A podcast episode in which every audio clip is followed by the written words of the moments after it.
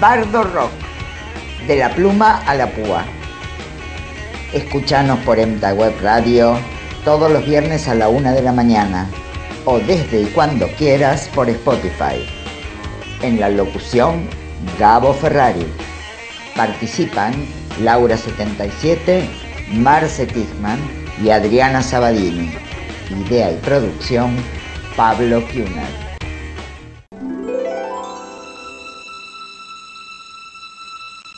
Bardo Rock les da la bienvenida a este tercer episodio. Espero hayan disfrutado de los anteriores. Hoy les traemos a un clásico de nuestra literatura, un alter ego latinoamericano de Edgar Allan Poe. Si no leíste nada sobre él, aquí te lo presentamos. Esta noche, Horacio Silvestre Quiroga Forteza, o más conocido como Horacio Quiroga. Una pluma que podría ser una balada criolla, un tango electrónico o una samba con bajo en estos tiempos. Pero por ahora lo seguiremos leyendo. Que disfruten de este paseo nocturno por el bardo rock de hoy.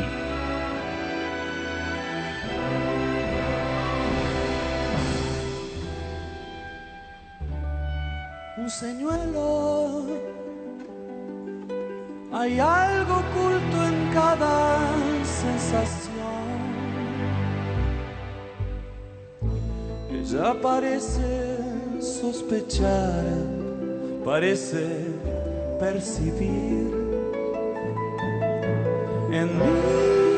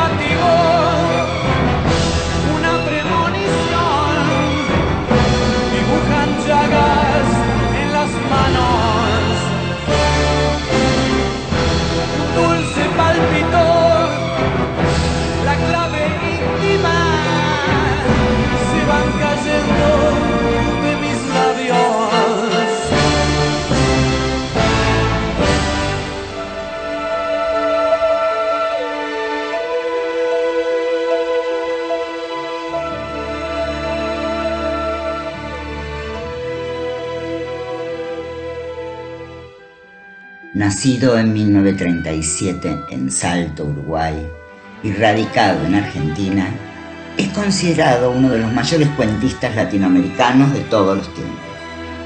Las tragedias marcaron la vida del escritor. La maldición comenzó ni bien llegado al mundo, apenas dos o tres meses. Su padre, Prudencio Quiroga, se pegó un tiro en la cabeza en un accidente de casa. Esta experiencia no fue terrible, por lo menos desde el costado de la conciencia. Pero el destino, ya ensañado con él, la hizo regresar cuando su padrastro, Asensio Barcos, tras quedar semiparalizado, apuntó el cañón de una escopeta a su frente y jaló el gatillo. Tenía 16 o 17 años y según algunos relatos habría presenciado el desenlace. Un año después publicaba su primer libro, Los arrecifes de coral.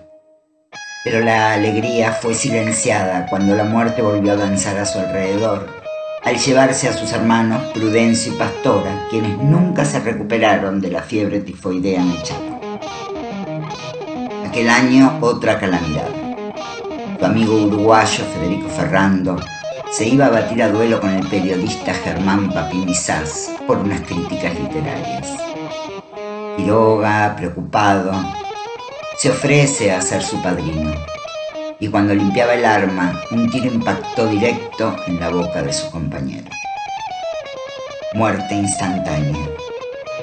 En esta oportunidad, por primera vez, él había sido el instrumento. Ya era demasiado. Abandona Uruguay y se radica en Argentina definitivamente. En 1903, siendo profesor de castellano en el Colegio Británico de Buenos Aires, acompaña como fotógrafo a su amigo Leopoldo Lugones en una expedición a las ruinas jesuíticas de San Ignacio, Misiones. De aquel viaje saldrían Los Perseguidos y uno de sus cuentos más famosos, El almohadón de plumas, publicado en Caras y Caretas en 1905. Las colaboraciones con esta revista argentina le valieron reconocimiento, prestigio pero eso no cambió su suerte fuera de las letras. En la selva misionera encuentra su lugar en el mundo. Destiló una notoria precisión de estilo que le permitió narrar magistralmente la violencia y el horror que se esconden detrás de la aparente apacibilidad de la naturaleza. Muchos de sus relatos tienen por escenario la selva en Misiones, en el norte argentino, lugar donde Quiroga residió largos años y del que extrajo situaciones y personajes para sus narraciones. Sus personajes suelen ser víctimas de la hostilidad de la naturaleza y la desmesura de un mundo bárbaro e irracional que se manifiesta en inundaciones, lluvias torrenciales y la presencia de animales feroces. En 1908 se muda a la selva. Sobre la orilla del río Paraná construye una cabaña y no va solo. Junto a él está la adolescente Ana María Cires, una de sus alumnas, a quien dedica su primera novela, Historia de un amor turbio. De la unión nace Neglé y Darío, a quienes educa en su casa y enseña cómo sobrevivir. Pero Ana María no soporta la vida en la selva y también se suicida. Lo hace ingiriendo líquido para revelar fotos en 1915. Fueron ocho días de agonía en los que estuvo a su lado. Aturdido, regresa a Buenos Aires con sus hijos. La fotografía lo llevó a Misiones. Ahora lo alejaba. El dolor se tradujo en dejar de escribir. Estuvo un año sin publicar, ni cuentos, ni columnas en diarios, ni nada, hasta que el 31 de diciembre de 1915 vuelve a colaborar con Fray Mocho.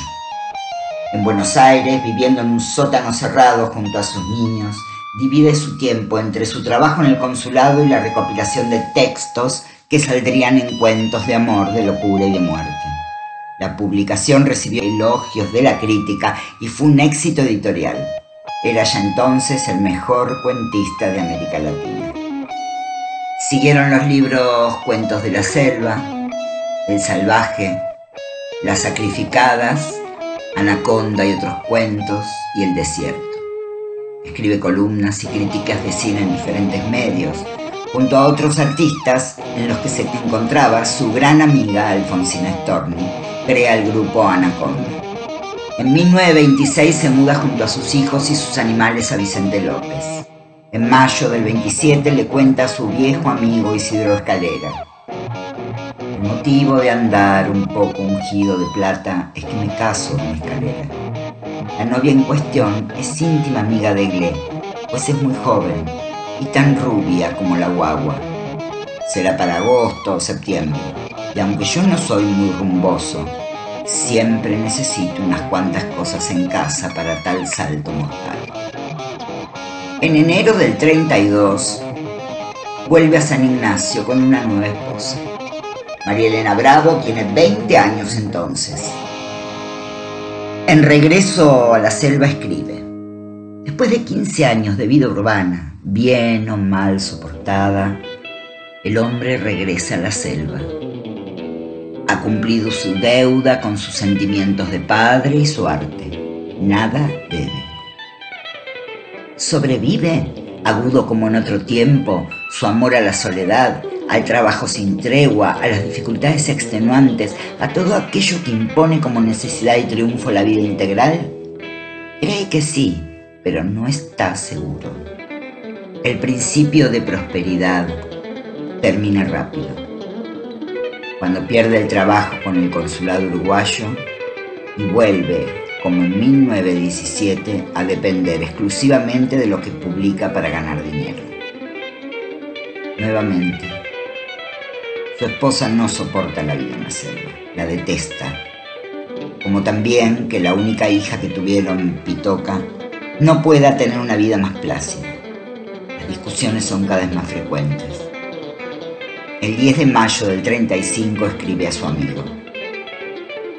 Mi mujer ha vuelto hace una semana y su poco gusto para vivir en el campo, ya exasperado en los últimos tiempos, se ha tornado irresistible como ella no se halla totalmente aquí, aún con su marido y hogar, y yo no me hallo en la vida urbana, se ha creado un impas sin salida. Ni ella ni yo podemos ni debemos sacrificarnos. Y luego a su amigo Ezequiel Martínez. Pareceme que hace mil años cuando una mañana, casi de madrugada, mi mujer y mi hija se fueron como los pájaros a un país más templado. La soledad no fue su mejor compañera. Sin su esposa y una mala relación con los hijos de su primer matrimonio, su estado de ánimo y más que nada su salud, comenzó un proceso de caída. Voy quedando tan, tan cortito de afectos e ilusiones que cada uno de estos que me abandona se lleva verdaderos pedazos de vida. Y con respecto a sus hijos explica, con la mujer, golpeada también, me voy entendiendo poco a poco por carta. Con el varón no nos entendemos casi nada. Así pues, fracasó el padre en los últimos años y fracasó de marido ahora. Yo soy bastante fuerte y el amor a la naturaleza me sostiene más todavía, pero soy también muy sentimental y tengo más necesidad de cariño íntimo que de comida. La muerte, que ya no era una extraña, se representaba como próxima y él no la niega. En una carta explica Martínez Estrada, yo fui o me sentía creador de mi juventud y madurez, al punto de temer exclusivamente a la muerte si prematura. Quería hacer mi obra. Cuando consideré que había cumplido mi obra, es decir, que había dado ya de mí todo lo más fuerte, comencé a ver la muerte de otro modo. Ella significa descanso. La esperanza de vivir para un joven árbol es de idéntica esencia a su espera del morir cuando ya dio sus frutos. En septiembre del 36 ingresa al hospital de clínicas con cáncer de próstata. En su última carta, Martínez Estrada, el 9 de febrero del 37, sostiene, ando con una depresión muy fuerte, motivada por el atraso en mi precaria salud. Cama otra vez, harto de leer, y con el horizonte muy nublado. Casi cinco meses de hospital son mucho. Nueve días después, luego de recibir a su hija Egle y a su amigo Julio Pairó, habla con sus médicos. Por la tarde sale a caminar y a la mañana lo encuentran muerto. Eligió el dolor, un vaso de cianuro. Murió acompañado de un hombre con deformidades, quien se encontraba encerrado en el sótano del hospital, lejos de la vista de todos. Horacio tomó compasión de él, exigiendo que fuera su compañero de cuarto. No hubo carta, no hubo disculpas, siquiera una expresión de culpa de puño letra. Aquel momento no le pertenecía a sus lectores, no merecía ser escrito. Al fin de cuentas, ya había escrito todo.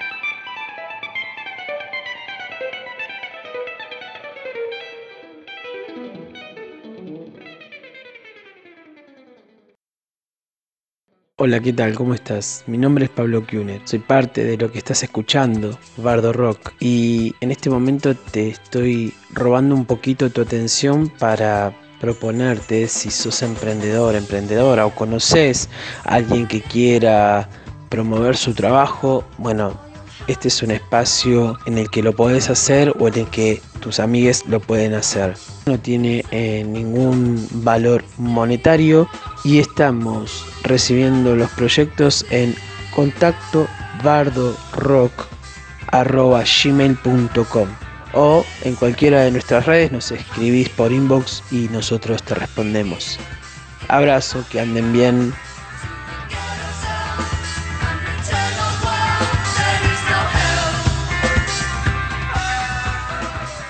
Falsa escuadra. No, no, es falsa escuadra. Que no, es falsa escuadra. No, falsa escuadra. ¿De dónde? Que no, que no, falsa escuadra. Falsa escuadra. Muebles industriales artesanales. Barras, sillas, escritorios o todo lo que imagines en hierro y madera maciza. Búscanos en Instagram o Facebook. Falsa escuadra. En Memé Entre Lanas encontrarás hilado variado, buenos precios y cuentan con delivery. Búscalos en Face o Instagram como Memé Entre Lanas.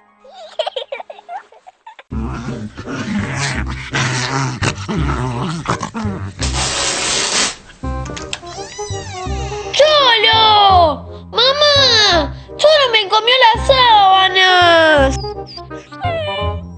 Si necesitas sábanas nuevas, Lucianitas te ofrece calidad y confianza. Visítanos en Instagram o Facebook.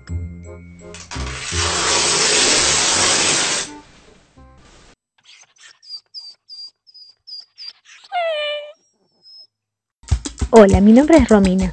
Soy emprendedora y te pregunto, ¿necesitas ollas nuevas? ¿Tu horno ya no sirve? Te ofrezco las dos soluciones en una. Tenemos las mejores ollas. Cualquier consulta, comunícate al 11 511 95 998.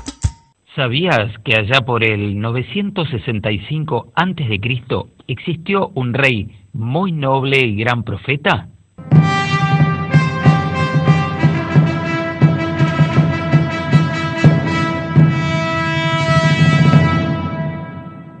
Hoy se lo homenajea con algo tan noble como un mate de algarrobo. Los mates del rey Salomón, mates pintados a mano. Además, cuencos, bandejas azucareras y la opción de los desayumates para agasajar o sorprender en un cumple o aniversario. Encontranos en Instagram o Facebook como Los Mates del Rey Salomón.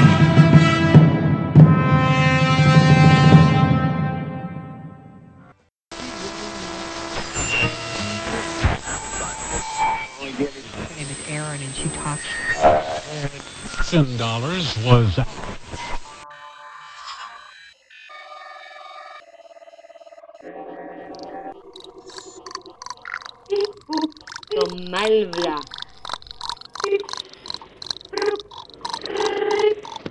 Maratuxca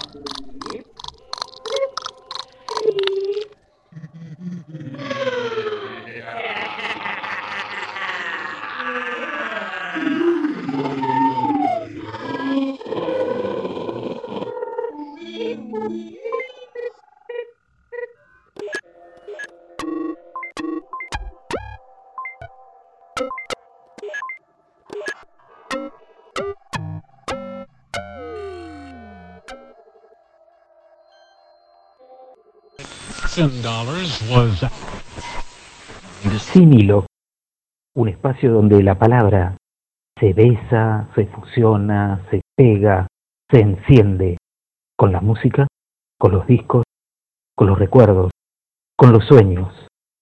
Rock y literatura. Rock y Laura 77.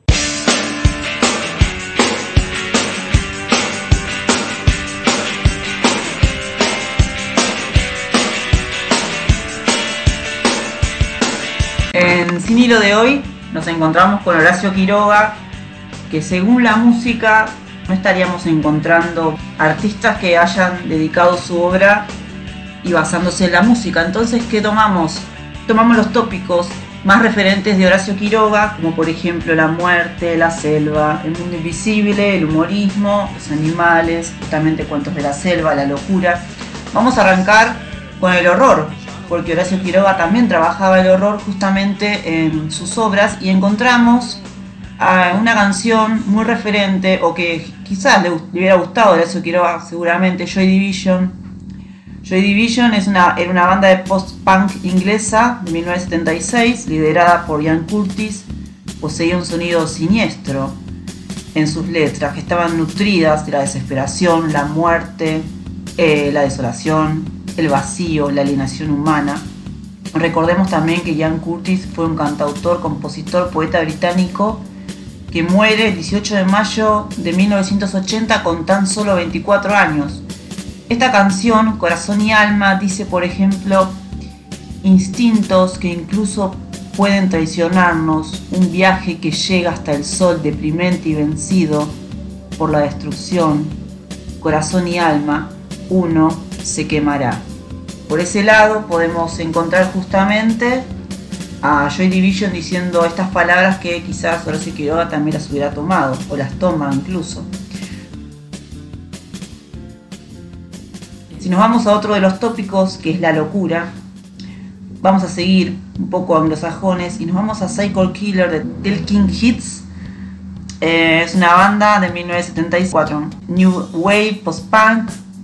Después de ocho álbumes de estudio, giras y videos se separan en 1991 y una de las canciones más reconocidas de esta banda es Cycle Killer que dice, parece que no puedo afrontar los hechos, estoy tenso y nervioso y no puedo relajarme, no puedo dormir porque mi cama está en llamas, no me toques, soy un verdadero cable vivo, asesino, psicópata. Ahí también encontramos justamente otro de estos tópicos, como por ejemplo cuentos de amor, de locura y de muerte. Y si hablamos de amor y nos venimos un poquitito para este lado, nos encontramos, por ejemplo, Tango 4, ese es del tercer álbum en conjunto de Charlie García y Pedro Aznar se editó en 1991. Y si hablamos del amor como lo veía Quiroga, quizás también podría entrar esta cita. Yo tuve el fin y era más, yo tuve el más y era el fin. Yo tuve el mundo a mis pies y no era nada sin ti. Crucé la línea final por tu amor tan fuerte como tu amor. Porque lo que encontramos, el amor por Horacio Quiroga, aparece regido justamente por convencionalismos sociales, económicos o religiosos. A Quiroga le costaba encontrar cierta capacidad de amor, que el amor sea más puro, siempre había algo extraño o algo siniestro dentro del amor. Y por último, si nos vamos a la selva, encontramos un disco muy interesante que habla justamente de la selva o de la madre tierra, de Pescado Rabioso, de 1973, Pescado Rabioso fue un grupo argentino de hard rock blues liderado justamente por Luis Alberto Spinetta. En Artaud, Artaud se considera, como todos saben, y justamente hay una cita de la revista Rolling Stone como el primer álbum argentino de rock de la historia. Esta canción dice, Madre Selva por el Prado va, Madre Selva de buscar su amor, su corola al aire se dio y su mente gotas de algo, Madre es un tema de símbolos. Muchas veces oímos hablar de volver a la madre tierra. Creemos que la madre es la madre de todos. De la misma manera el rock combina las infinitas músicas del pasado y del más allá. Y Quiroga basaba también parte de su obra justamente de la tierra y la naturaleza. Quiroga tomaba la muerte, las distintas formas de la muerte.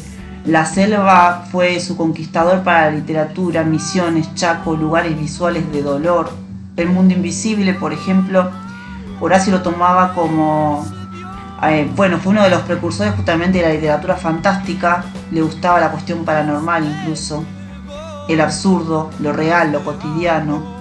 También trabajaba algunas cuotas de humorismo, con una vía de acceso bastante complicada. Él utilizaba incluso el humorismo como para poder hacer este contraste de la, de la cuestión difícil a una cuestión más fácil.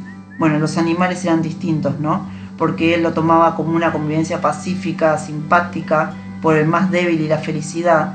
Y la locura La locura es otro punto bastante fuerte en sus obras, donde él acompaña todos estos movimientos psíquicos de los personajes, de estas alteraciones, esta cuestión literaria de encontrarlo a él en esa forma, lo peculiar de la psiquis era lo que tomaba en realidad Horacio, lo anormal. Y por último, voy a cerrar sin hilo con una cita que me parece que lo, lo describe bastante, donde Horacio decía, no escribas bajo el imperio de la emoción, déjala morir y evócala luego. Si eres capaz entonces de revivir tal cual fue, has llegado al arte a la mitad del camino. Este fue el sin hilo de hoy con Horacio Quiroga y quizás estas canciones también te lo recuerden un poquito.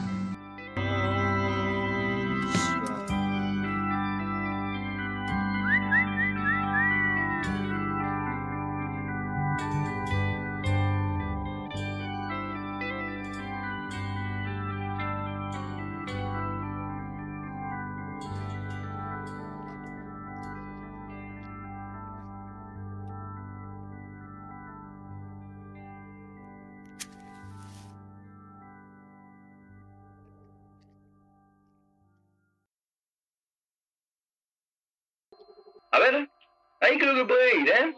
¿Hay lecturas? Mm, por acá nada. Mm, acá tampoco. Che, ¿y qué decide esta? ¿No sirve? Mm, a ver. ¿De dónde es? Tierra número 573. La tierra de Carlito Vale y las Hipolitakis. Ah, interesante. ¿Y la señal de qué es? Parece ser una emisión de radio. No, para. Radio no. Un podcast. ¿Un qué? Un podcast. Es como un programa de radio, pero por lo que veo está más de moda ahora. Ah. Uf, ¿se acuerdan cuando estaba de moda el telegrama? ¿Qué año fue? Ah, ni idea. Yo me quedé en el pergamino, ¿eh? Para, esta fue una actualización viejísima. Yo me quedé en el fax. ¿Se sigue usando eso? nah, nah. Hoy lo que se usan son redes sociales y estos podcasts. Sí. ¿De qué trata? ¿Está bueno? Parece que están haciendo una mezcla entre rock y literatura nacional.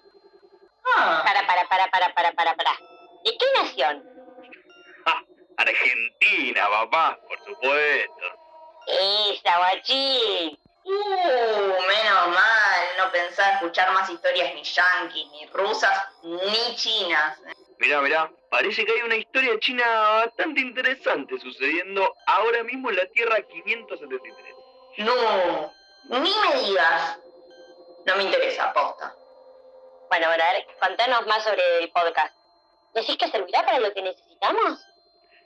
Mirá, no podría decir hasta que sepamos más. Necesitamos más información. Mm, ¿Y estás segura entonces de que no hay ninguna otra señal de radio en los cinco sistemas que sea tan prometedora como esta? Ya me fijé, estoy seguro. Bueno, tendremos que quedarnos a ver qué onda entonces. Bueno, alguien se pone a escuchar este podcast, por lo menos hasta saber si nos puede ser útil. Nah, ni ahí, dale, escuchémoslo. Mira, mientras no hablen de la máquina de hacer pájaros, todo bien. Epa, epa, epa, epa, eh. Con Charlie no, loco, eh. Bueno, bueno, eh, no se peleen. ¿Y vos? Gracias por prenderte a esta.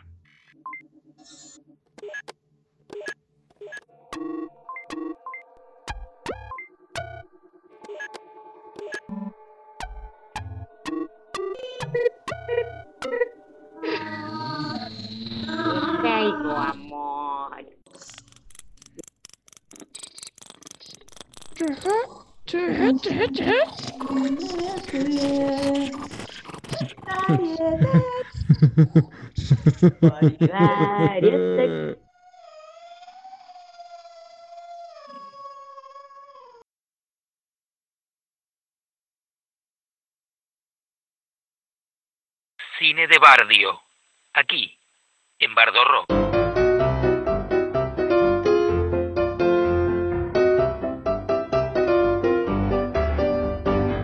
Esta es la banda sonora de una película muda del año 1925 y nos sirve como prólogo para hablar sobre Horacio Quiroga y su fascinación con el cine.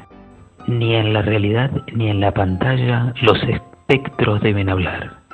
El mutismo forma parte de su esencia misma y en estas condiciones su ilusión de vida puede llegar a ser perfecta. De esta manera se pronunciaba Horacio Quiroga sobre el advenimiento del cine sonoro, lamentándolo como una pérdida y el retroceso de una potencia narrativa nacida apenas algo más de 25 años antes. Para Quiroga el cine era un arte realista y mudo por excelencia. Y a pesar de ser el mismo un experto en el trabajo con las palabras, consideraba desde antes del ingreso de la voz que las películas debían prescindir todo lo posible, incluso de los parlamentos y de los textos explicativos escritos, ya que el cine, decía él, utilizaba los exudados del alma sensible a flor de ojo. Qué frase. Fascinado por las películas que habían sido definidas como séptimo arte apenas dos o tres años antes de que él empezara a escribir sus reseñas, eh, Horacio Quiroga eh, fue categórico cuando hablaba sobre ellas y aunque no se lo haya propuesto así, sus textos sobre cine escritos entre los años 1919 y principios de los años 30 configuran una especie de manifiesto, todo un temprano y potente cuerpo teórico pionero en el ámbito local. Por otra parte, publicado más o menos a fines de los 90, casi el 2000, con el título de Arte y lenguaje de cine, cine y literatura, compila los escritos sobre películas y actores, especialmente actrices, que Quiroga eh, publicó en la revista Caras y Caretas, en la revista El Hogar y Atlántida y en el diario La Nación entre los años 1919 y 1931.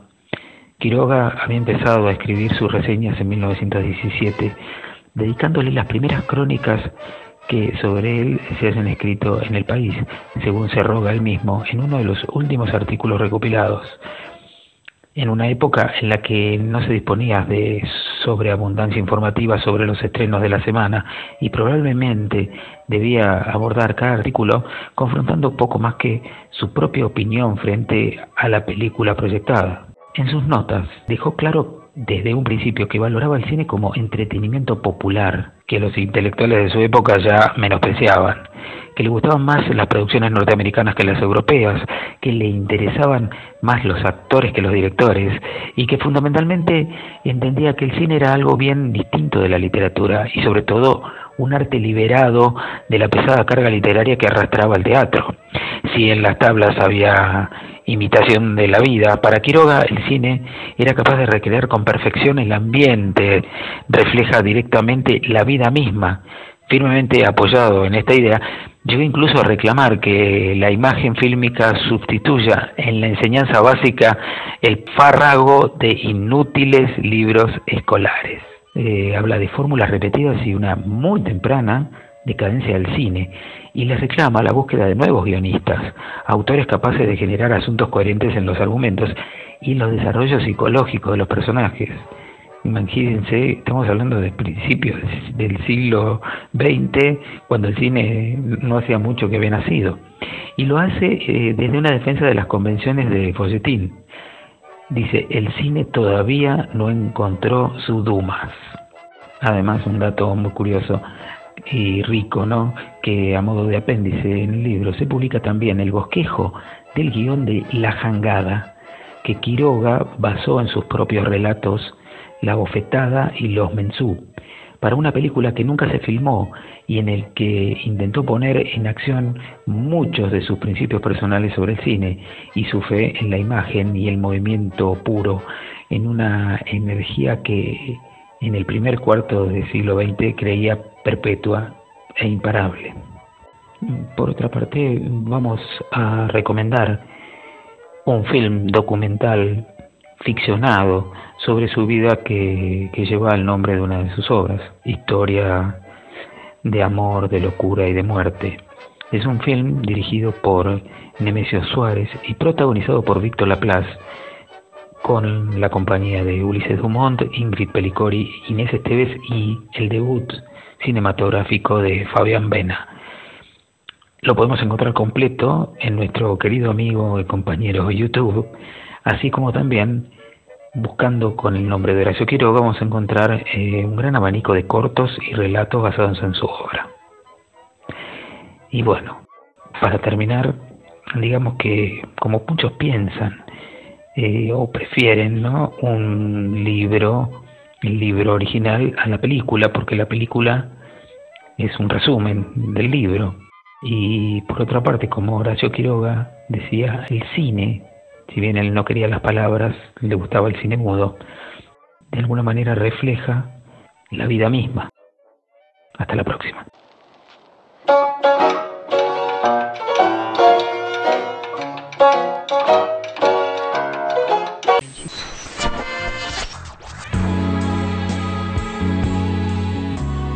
Y ahora nos adentramos en el mundo místico de la mano de Adriana Sabadini.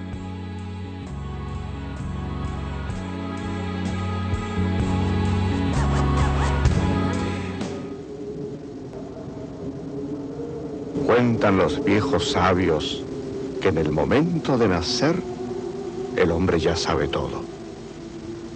Que puede reconocer este mundo de una punta a la otra. Que sabe lo que ocurrió desde el primer día hasta el último y que ya ha recorrido todo el ciclo. Pero de nada le vale todo esto porque en el preciso instante de nacer, un ángel lo besa en la boca y de inmediato olvida todo. Desde ese momento, el hombre tendrá que empezar a vivir para aprender a recordar.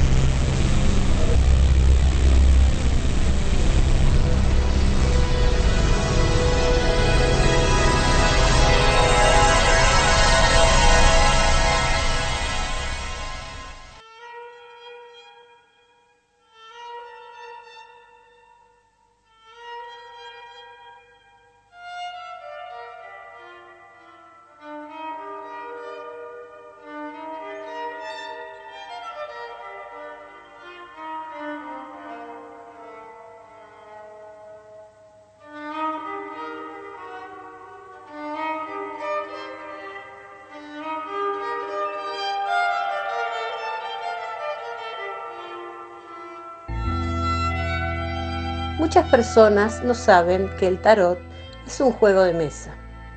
El mazo más antiguo data de 1393 y fue creado por el rey Carlos VI por un artesano italiano.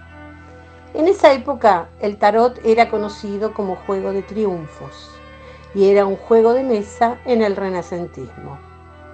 Desde la antigüedad existía la adivinación con cartas con barajas españolas y naipes franceses mucho antes del tarot.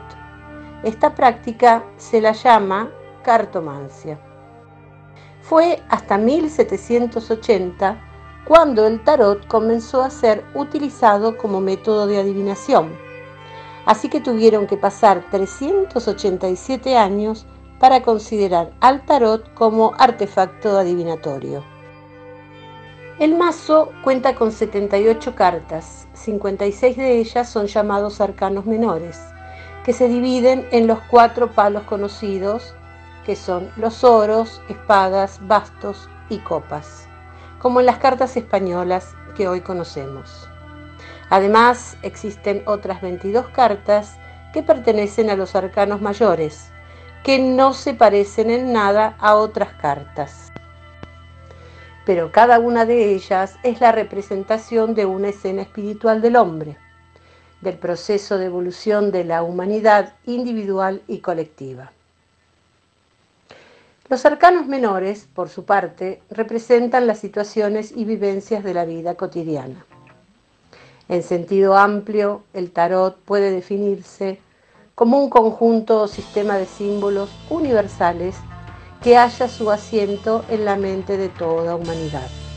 Comúnmente se lo emplea con fines adivinatorios, pero sin embargo su simbología encierra una tradición secreta que contiene las claves del ocultismo y los secretos acerca de la creación del mundo. A través de él se intenta también un acercamiento al Ser Supremo. A nuestro amigo Horacio Quiroga le ha tocado el emperador, donde ya hemos mencionado con Roberto Art personajes de mucho empoderamiento, mando y dirección. Su signo astrológico le pertenece a Aries, lo que le brinda mucha impulsividad, pasión y también autoridad. La palabra clave de este emperador es organización. También puede ser tirano y posesivo, machista. Le cuesta expresar sus sentimientos y vencer inhibiciones. Es un arcano fiel, pero si aparece mal aspectado, esto quiere decir de acuerdo con qué cartas está acompañado nuestro emperador, puede llegar a ser todo lo contrario, infiel, inseguro y con una economía derrumbándose. Creo que Horacio Quiroga ha transitado su vida en muchos aspectos con su emperador. Y como enseñanza en el día de su fallecimiento, el 19 de febrero de 1937, lo conecta con el arcano el Papa. El Papa es un arcano que le enseñará en su próxima encarnación a hacer lo correcto, indicando que más allá de lo que se crea, estarán instalados la sabiduría, el equilibrio y un orden, aún dentro del caos.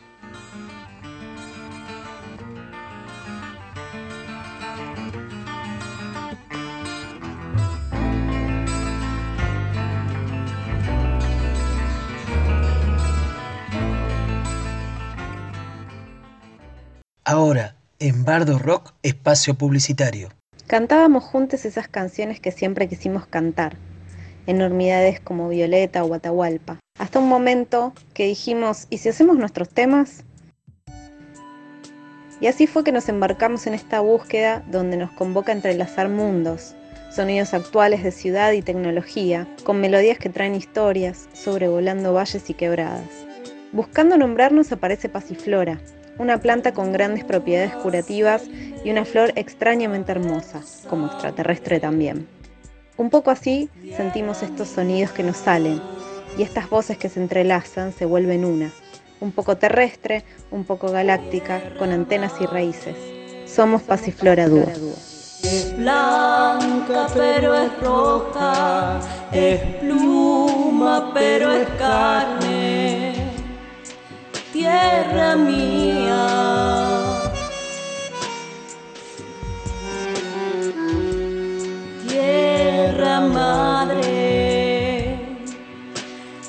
Las sombras la rodean, es pura y se deshace, no empieza ni termina. Es eterno el caminante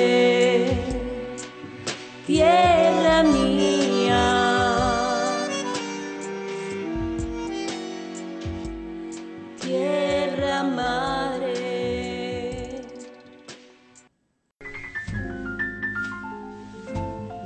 La búsqueda es una novela de Mónica Landolfi que nos moviliza a concretar los sueños. Victoria Vinci, una guionista argentina, busca al actor francés Gerard Kipart para que protagonice el guion de su película histórica. Kipart es huidizo y la lleva a recorrer muchos caminos que la conducen de Mar del Plata a París y a verse envuelta en aventuras impensadas encuentros, desencuentros, aventuras que nos invitan a caminar y a perseguir nuestros sueños. Kipart, la búsqueda.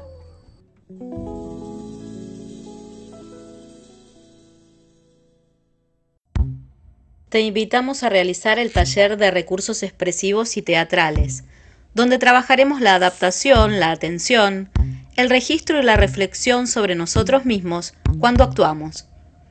En este caso, vamos a estar interpelados por la cámara, que nos ofrece un zoom más que inspirador para descubrirnos lúdicamente. Te esperamos todos los miércoles de noviembre de 19 a 21 horas. Búscanos en Instagram y en Facebook. Expresividad Teatral.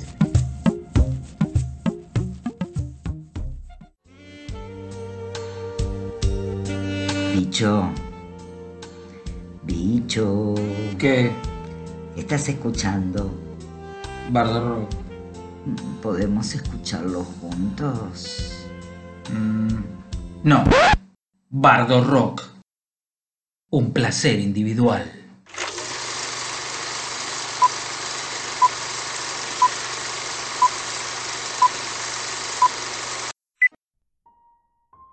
Hospicio de las Mercedes. No sé cuándo acabará este infierno. Esto sí, es muy posible que consigan lo que desean. Loco perseguido, tendría que ver. Yo propongo esto. A todo el que es lengua larga, que se pasa la vida mintiendo y calumniando, arránquese la lengua y se verá lo que pasa. Maldito sea el día que yo también caí. El individuo no tuvo la más elemental misericordia. Sabía como el que más que un dentista sujeto a impulsividades de sangre podrá tener todo, menos clientela. Y me atribuyó estos y aquellos arrebatos. Que en el hospital había estado a punto de degollar a un dependiente de fiambrería, que una sola gota de sangre me enloquecía. Arrancarle la lengua. Quiero que alguien me diga, ¿Qué había hecho yo a Felipone para que se ensañara de ese modo conmigo? ¿Por hacer un chiste? Con esas cosas no se juega. Bien lo sabía él. Y éramos amigos. Su lengua. Cualquier persona tiene derecho a vengarse cuando lo han herido. Supóngase ahora lo que me pasaría a mí con mi carrera rota a su principio, condenado a pasarme todo el día por el estudio sin clientes, y con la pobreza que yo solo sé. Todo el mundo lo creyó. ¿Por qué no lo iban a creer? De modo que cuando me convencí claramente de que su lengua había quebrado para siempre mi porvenir, resolví una cosa muy sencilla, arrancársela. Nadie con más facilidades que yo para traerlo a casa. Lo encontré una tarde y lo cogí riendo de la cintura, mientras lo felicitaba por su broma que me atribuía no sé qué impulsos. El hombre, un poco desconfiado al principio, se tranquilizó a ver mi falta de rencor de pobre diablo. Seguimos charlando una infinidad de cuadras y de vez en cuando festejábamos alegremente la ocurrencia. Pero de veras me detenía a cada rato. ¿Sabías que era yo el que había inventado la cosa? Claro que lo sabía, le respondía riéndome. Volvimos a vernos con frecuencia. Conseguí que fuera al consultorio donde confiaba en conquistarlo del todo. En efecto, se sorprendió mucho de un trabajo de puente que me vio ejecutar. No me imaginaba, murmuró mirándome, que trabajabas tan bien. Quedó un rato pensativo y de pronto, como quien se acuerda de algo que aunque ya muy pasado causa siempre gracia, se echó a reír. Y desde entonces viene poca gente, ¿no? Casi nadie, le contesté sonriendo como un simple. Y sonriendo, así tuve la santa paciencia de esperar. Esperar. Hasta que un día vino a verme apurado porque le dolía vivamente una muela. Ah, le dolía a él. Y a mí, nada, nada. Examiné largamente el raigón doloroso, manejándole las mejillas con una suavidad de amigo que le encantó. Lo emborraché luego de ciencia odontológica, haciéndolo ver en su raigón un peligro siempre de temer. Felipone se entregó a mis brazos aplazando la extracción de la muela para el día siguiente. su lengua. 24 horas pueden pasar como un siglo de esperanzas para el hombre que aguarda al final un segundo de dicha. A las dos en punto llegó Felipone, pero tenía miedo. Se sentó en el sillón sin apartar sus ojos de los míos. Pero hombre, le dije paternalmente mientras disimulaba en la mano el bisturí, se trata de un simple raigón. ¿Qué sería si... Es curioso que les impresione más el sillón del dentista que la mesa de operaciones, concluí bajándole el labio con el dedo. Y es verdad, asintió con la voz gutural. Claro que lo es, sonreí aún, introduciendo en su boca el bisturí para descarnar la encía. Felipone apretó los ojos, pues era un individuo flojo. Abre más la boca, le dije. Felipone la abrió. Metí la mano izquierda. Le sujeté rápidamente la lengua y se la corté de raíz. ¡Plum! Chismes y chismes y chismes, su lengua. Felipone mugió, echando por la boca una ola de sangre y se desmayó. Bueno, en la mano yo tenía su lengua. Y el diablo, la horrible locura de hacer lo que no tiene utilidad alguna, estaban en mis dos ojos. Con aquella podredumbre de chismes en la mano izquierda, ¿qué necesidad tenía yo de mirar allá? Y miré, sin embargo. Le abrí la boca a Felipone, acerqué bien la cara y miré en el fondo. Y vi que asomaba por entre la sangre una lengüita roja. Una lengüita que crecía rápidamente, que crecía y se hinchaba como si yo no tuviera la otra en la mano. Cogí una pinza, la hundí en el fondo de la garganta y arranqué el maldito retoño. Miré de nuevo y vi otra vez, maldición, que subían dos nuevas lengüitas moviéndose. Metí la pinza y arranqué eso, con ellas una amígdala. La sangre me impedía ver el resultado. Corrí a la camilla, ajusté un tubo y eché en el fondo de la garganta un chorro violento. Volví a mirar. Cuatro lengüitas crecían ya. ¡Ay, desesperación! Inundé otra vez la garganta, hundí los ojos en la boca abierta y vi una infinidad de lengüitas que retoñaban vertiginosamente. Desde ese momento fue una locura de velocidad, una carrera furibunda, arrancando, echando el chorro, arrancando de nuevo, tomando a echar agua sin poder dominar aquella monstruosa reproducción. Al fin lancé un grito y disparé. De la boca le salió un pulpo de lenguas que tanteaban a todos. Las lenguas ya comenzaban a pronunciar mi nombre. Del libro Anaconda y otros cuentos. La lengua.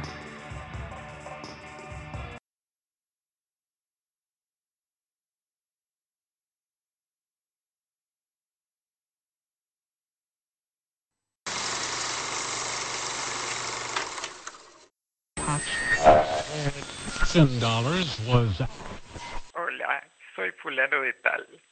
Y como tal, escucho Bardo Rock. Bardo Rock, el programa de les fulanes de tal. Y les quiero contar que este programa es un poquito distinto a los anteriores porque incorporamos, bueno, las publicidades, por eso también quiero agradecer a, a quienes eh, se animaron a, a, difundir sus proyectos eh, artísticos y sus proyectos eh, comerciales con nosotros, invitarlos a, quienes quieran eh, participar de, este espacio publicitario que abrimos, eh, que es totalmente gratuito. Es un ofrecimiento que hace EMTA Web Radio y el espacio de Bardo Rock. Bienvenidos. La idea es poder generar entre todos una red, tejer redes y, poder salir con lo que hacemos todos, desde el arte, los emprendimientos eh, artísticos y comerciales, eh, porque entendemos que la pandemia nos afectó a todos en mayor o menor grado, todos estamos inmersos eh, en esta situación complicada, en una situación bastante de mierda.